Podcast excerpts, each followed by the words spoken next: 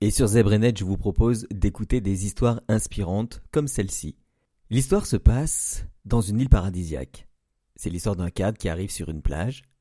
Il se promène sur cette plage et voit accoster un pêcheur. Le bateau est plein de poissons, et le cadre demande au pêcheur ce qu'il fait.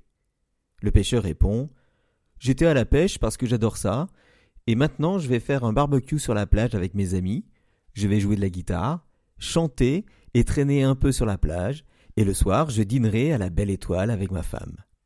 C'est idiot, dit le cadre. Avec tout le poisson que vous avez pris, je peux investir dans votre affaire, vous allez vendre le poisson et on va gagner beaucoup d'argent.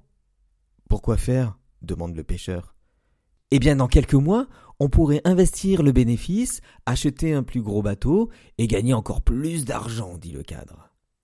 Pourquoi faire? demande le pêcheur.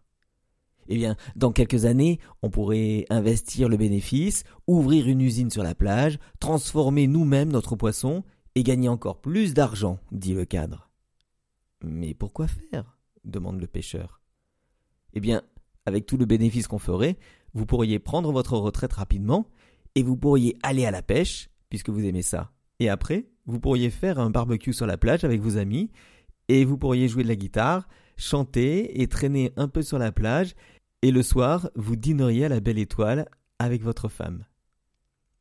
N'est-ce pas ironique?